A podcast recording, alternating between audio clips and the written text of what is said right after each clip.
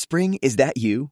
Warmer temps mean new Allbirds styles. Meet the new Superlight collection, the lightest ever shoes from Allbirds, now in fresh colors. These must have travel shoes have a lighter than air feel and barely there fit that made them the most packable shoes ever. Plus, they're comfy right out of the box. That means more comfort and less baggage. Experience how Allbirds is redefining comfort.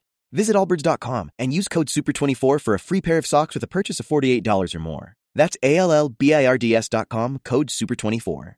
Estás escuchando De Todo y Nada con Baxter. una producción de Treehouse Industry. No tengo nada que decir, solo escupo cosas que me hacen sentir como si algo externo fuera de este mundo, algo que no es físico, un mensaje místico.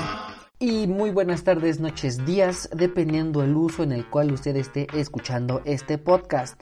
Yo soy Baxter y sean bienvenidos a este espacio mágico sacrosanto dominical en donde nos reunimos en la hoguera virtual para recibir la Eucaristía semanal.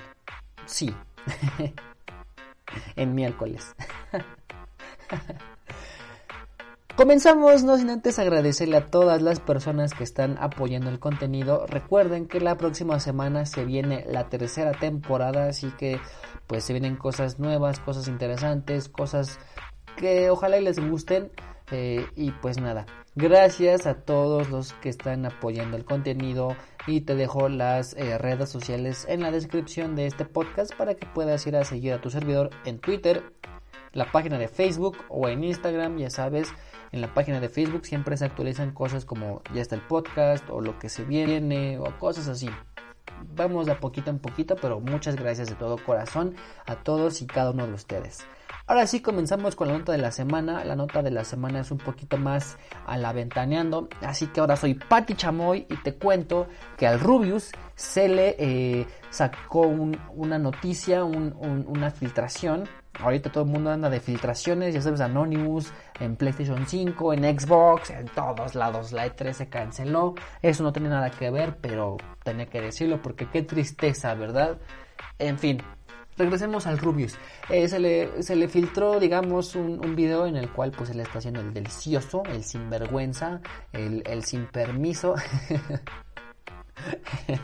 Entonces, eh, los adjetivos que se le pueden de- denominar al acto del, del colto, ¿sabes? Coger, vaya, ¿no? Entonces, este, eh, pues ya, eh, se, le, se le filtró, la gente empezó ahí a, a, a tuitearle, oye Rubius, ¿qué pedo con este video? ¿Y, y qué onda? ¿Por qué? Y la chingada, ¿no? Para lo cual el Rubius fue muy, eh, muy filosófico y muy humorista, lo tomó con bastante humor y dijo, pues ¿saben qué? La neta, perdón por decepcionar los chavalones, pero pues yo no soy el del video porque yo no, yo no duro tanto en la cama. Y así fue como lo dijo, te lo juro que sí. Eh, y pues ya. Yo creo que es un video, un, video, un- un- una nota que no tiene nada que ver con, con cosas interesantes. Al menos a mí se me hizo cagado, porque pues sí. Además, en lo que va del mes y en lo que va del año han- hemos tenido notas no tan alentadoras, bastante malas, pero algo fuera de eso está bien, creo yo. Entonces, ahí está la nota. Dejo de ser Patti Chamoy y pues yo creo que al respecto de la nota, pues ¿qué tiene, güey? O sea, simplemente es el, el Rubius, sea o no sea él, pues es es lo que se hace normalmente o lo que tú harías en la intimidad de tu habitación con tu pareja, ¿sabes? No es como que el vato tenga dos cabezas o que tenga, no sé, no sé qué cosa, pero no es, no es muy diferente a lo que tú o yo haríamos en una situación así, ¿sabes? Entonces, buscarle polémica a eso, pues como que ¿pa' qué o qué? Y ya, si eso no es, al fin y al cabo tú podrás decidir lo que quieras, ¿no? Entonces, pues eso, el Rubius en ese, en ese, en ese video supuestamente filtrado, pues ya, la nota de la semana. Qué mala nota. Pero bueno. Eh, ahora sí, pasando a lo que nos trujo Chencha, el tema o lo que yo quisiera platicarte el día de hoy es algo que desde hace mucho, mucho tiempo yo quería tocar en el podcast, ya que es algo que no sabía cómo hacerlo y hasta la fecha no lo, no lo sé como, no sé cómo qué decir, pero vamos a improvisar ya que ese es eh, como que eh, eh, el sello de calidad de este, de este espacio, la improvisación, ¿verdad? Ya sabes, las rimas, en fin, esa improvisación no, pero me refiero a, la otra. Vamos a ver cómo va en, en la marcha. Entonces, este tema va de lo siguiente, chavales, y es lo único o lo que más aprendí en la escuela. Sabes, hay muchas cosas que me gustaría hablar de, mis años de estudiante. Y comenzamos con un pequeño Edson Ay, cabrón, dije mi nombre. No mames, te llamas Edson, un pequeño Baxter eh, de entrando a la primaria. Eh, y bueno, yo en la primaria nunca fui un, pues, un chavalín que haya eh, eh, destacado mucho en muchas cosas, ¿sabes? Era un niño normal, sufría bullying normal, bullying chido, putazos, burlas y esa clase de cosas por mis moquitos, por chaparro, por gordo, por feo, sigo feo, pero uno se acostumbra. Entonces, ese pedo, ¿no? Mm, y, y siempre me encasillé, ¿sabes? Siempre me encasillé en en ese en ese como estigma, en ese paradigma de ser el cagadito de la clase, siempre era como el güey que decía una mamada en el momento menos oportuno y todos nos reíamos. Pero en la primaria empecé a ver que no pertenecía como que a los grupos de amiguitos de las de, de, esa, de, de mi generación, ¿sabes? Y hasta la fecha eh, creo que no tengo mucho eh, contacto con la generación con la que crecí. Varias personas, y son contadas, son con las que hablo a veces. Eh, y ya. Creo que la mayoría son papás o están casados o, un, porcentaje muy pequeño pues, se, tituló de una carrera muy buena y pues está bien. Entonces ya. Eh, nunca me, nunca me sentí parte de un grupito de amigos porque yo no me sentía como eh, en onda con su onda, ¿sabes? Entonces, no, nunca. Solamente era como ah, pues en la escuela sí, acá me juntaba con estos güeyes, jugábamos cosas, tazos, canicas, yu trompo, esa clase de cosas. Eh, en los recreos y todo el pedo. Ahí, ahí fue. Ahí en la primaria con el bullying me di cuenta de que el mundo iba a, iba a ser feo y muy duro. Cabrón. Entonces ya, Pasamos a la secundaria, empecé a tener pelo donde, antes no tenía pelo y, ahí estuve. Eh, y seguí encasillado en el papel del güey que decía una mamada y cosas así. Y, y, todavía no me sentía parte de un grupo y eso cambió hasta hace unos años. Pero en la primaria y en la secundaria y hasta en la preparatoria nunca me sentí parte de ningún grupo, ¿sabes? Porque en la, en la secundaria era como de, güey, sí, mis amigos, jugamos fútbol, hablamos de, de cosas, ¿sabes? Compartimos esos videos en tu Sony Ericsson W530 con infrarrojo. ya sabes que ya sabes qué videos compartíamos no en infrarrojo y cosas así pero fuera de clases eh, siempre me regresaba a mi casa solo sabes siempre regresaba a casa solo me ponía mis audífonos en un MP3 de esos que son USB con una batería AA, no, AAA, y ya, y así, ¿no? Hasta que eh, pasaron los años, ¿no? Y aquí viene como que la primera gran enseñanza que me dio la escuela, y es como nos veían a nosotros, ¿sabes? Como alguien que tenía que cumplir las normas, las normas. Y yo creo en las reglas pero las reglas que están bien aplicadas. ¿No? Entonces, eso fue como mi primera lección que tuve con la, con la, con la secundaria. Porque eh, yo nunca fui un mal alumno, al menos nunca fui como grosero o irreverente o irresponsable, ¿no? Siempre traté de hacer las cosas bien. Y a veces llegaba tarde por situaciones más allá de mi entendimiento, ¿sabes? A veces el camión no pasaba, y cosas así. Pero por lo general siempre quería, trataba de llegar temprano a la escuela. Hasta que un día, eh, una compañera de un año superior al mío, creo ella, ella creo era de tercer año y yo pues estaba en primero. Entonces ahí empecé a ver el pedo de esta chica llegó tarde, llevaba, su uniforme de gala, creo se les dice, y la coordinadora u orientadora, no sé cómo se les diga ahorita, pero en esa época eran las orientadoras de la secundaria. Eh, la vio y se me encabronó. ¿Cómo es posible que se haya brincado para, para entrar a la escuela? Como si fuera un delincuente, ¿sabes? Como si fuera un vil delincuente la morra, una, una vil delincuente la morra. De, de brincarse la escuela. Yo así de, güey, pero pues se brincó porque quiso tomar clases, ¿sabes? Malo sería que no lo haya hecho y que se haya ido a, a, pistear o a de, de parranda o de pinta o cosas así, ¿sabes? No quiso perder un día de clases. Y creo que aquí las, las opiniones van a estar divididas porque puede que algunos digan, no, pues sí estuvo bien, o sea, la morra no quiso eh, perder las clases, pero puede que otros digan, pero güey, eh, tiene un, tienes que tener un protocolo de asistencia, tienes que llegar temprano, si no, no te dejan entrar. O sea, sí, güey, pero... Pero no sé, yo siempre voy a estar del lado de que... ¿Por qué te van a querer no, no, no dejar de tomar clase, güey, ya estás ahí.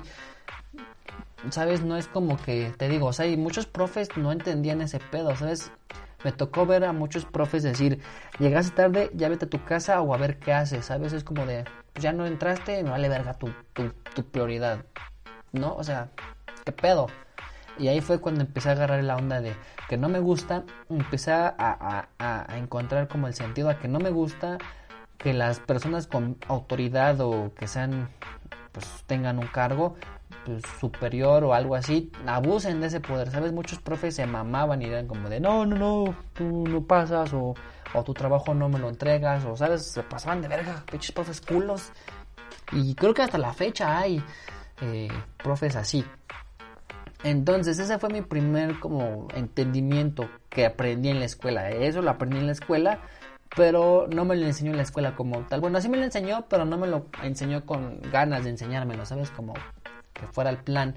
Lo aprendí viendo algo así. Entonces, ahí en la preparatoria también empecé a tener eh, disputas con los profesores pasadas de lanza. Tenía una orientadora bien mal pedo. Saludos, profa. Ay, ¿cómo se llama?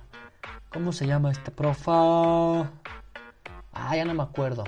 Pero en la preparatoria también tuve muchos, muchas complicaciones por eso, porque seguía encasillado en el cagadito del, salón, ¿sabes? Hacía bromas, decía mamadas, pero aún así no seguía, sin, aún así, perdón, seguía sin sentirme parte del, de lo que, del grupo de amigos con los que yo estaba en la preparatoria. Eh, mis amigos ya, bueno, los amigos que tenían preparatoria bebían, ya fumaban, y yo era como de, ah, pues algún día. O sea, sí me, sí me interesaba el alcohol y fumar, pero sabía que no podía hacerlo mientras estuviera en preparatoria. Y lo hice y empecé a fumar.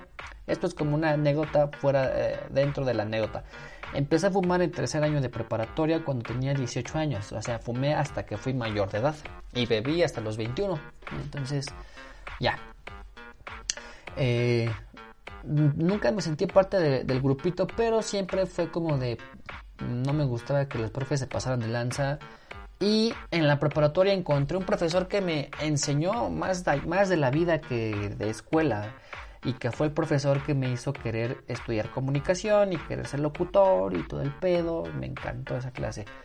Y él nos enseñaba muchas cosas. Era un profe como de esos de intercambio que, que llegan a para romperla y hacen un buen trabajo. Y luego están los otros que llegan y que nada más te ponen películas. el mío era de los chidos.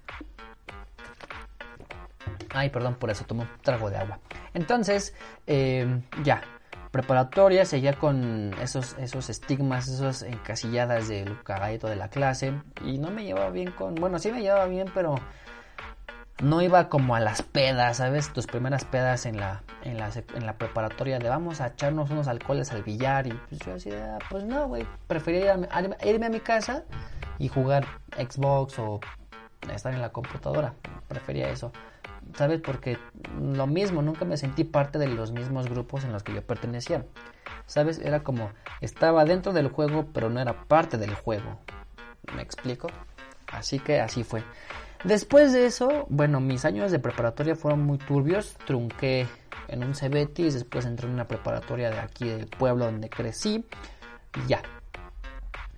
Eh, pero ya empecé a tener más experiencia de cómo es el mundo y cómo es el pedo. Porque te digo, tuve un profe que me ayudó bastante y me enseñó mucho de cómo sería el mundo real. Y cuando me enfrenté al mundo real, porque no entré a la universidad, ¿sabes? No entré a la universidad porque el examen y todo el pedo y así.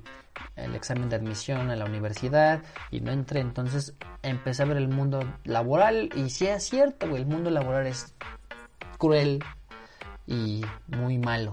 Entonces, así, eh, esa fue la como la segunda enseñanza que aprendí en la escuela fuera de los regímenes de la escuela, ¿sabes? No sé cómo decirlo. Después de eso estuve dos años eh, trabajando de varios trabajos y, y, mis mismos complejos de que no me gusta la gente, bueno, no creo que sea un complejo, pero mi misma condición de no tolerar a la gente que se pasa de lanza por sus por su eh, por su estatus o por su jerarquía siempre me he tenido problemas con la gerencia y pues siempre duro muy poquito en los trabajos por eso mismo entonces ya.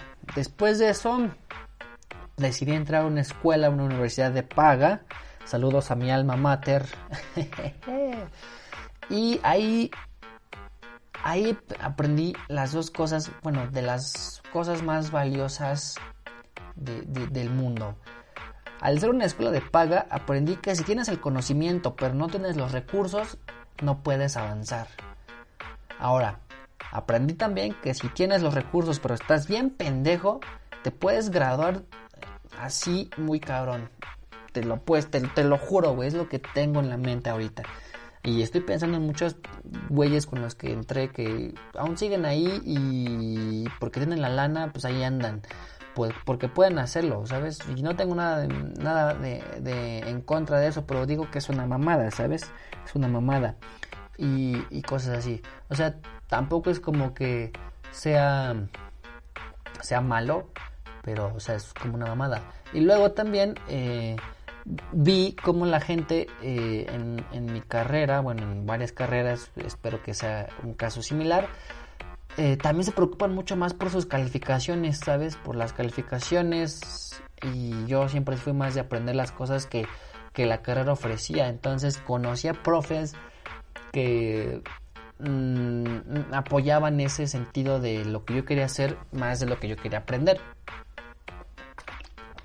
Perdón, otro trago de agua. Entonces, eh, ahí estuve y conocí a varios profesores que me enseñaron cosas muy interesantes acerca de lo que la carrera, de lo que la carrera trata en el mundo exterior, más allá de la historia de la comunicación o de cosas teóricas, más allá de eso, que son importantes, claro, pero más allá de eso creo que eh, aplicarlo es lo que más debería importar. Entonces, y aún a la fecha en la universidad seguía encasillado en el, en el, en ese eh, rol del güey cagado que también decía mamada, así que era como, no, pues ese güey es como el cagado, pero me sentía solo, siempre me sentí muy, muy solo en los grupos de amigos.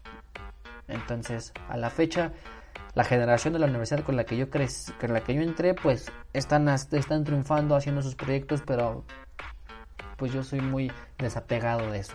Entonces, las únicas dos cosas que sí aprendí en la universidad fueron la historia de por qué eh, música ligera eh, se llama música ligera de Soda Stereo y de muchas historias interesantes de por qué las palabras que decimos tienen un significado, ¿sabes? Entonces, son las cosas que aprendí en la escuela.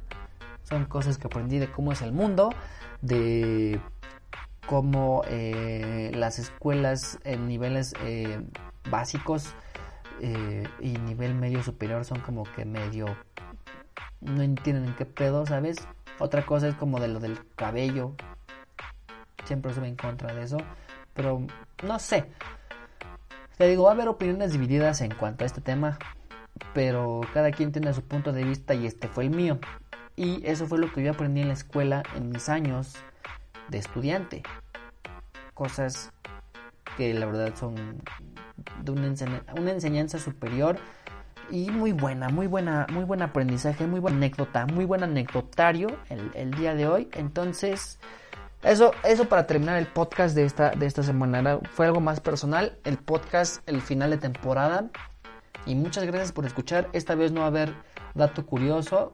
Lo dejamos para el próximo porque ya nos estamos rebasando la línea de los 20 minutos. Entonces, pues muchísimas gracias por haber escuchado el podcast.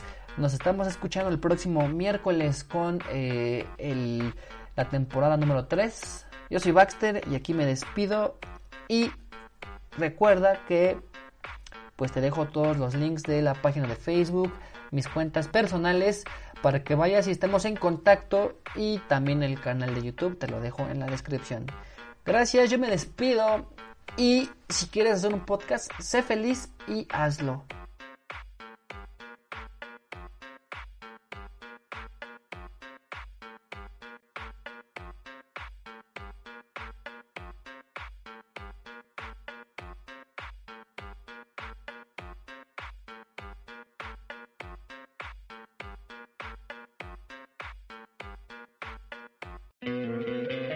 ¿No te encantaría tener 100 dólares extra en tu bolsillo?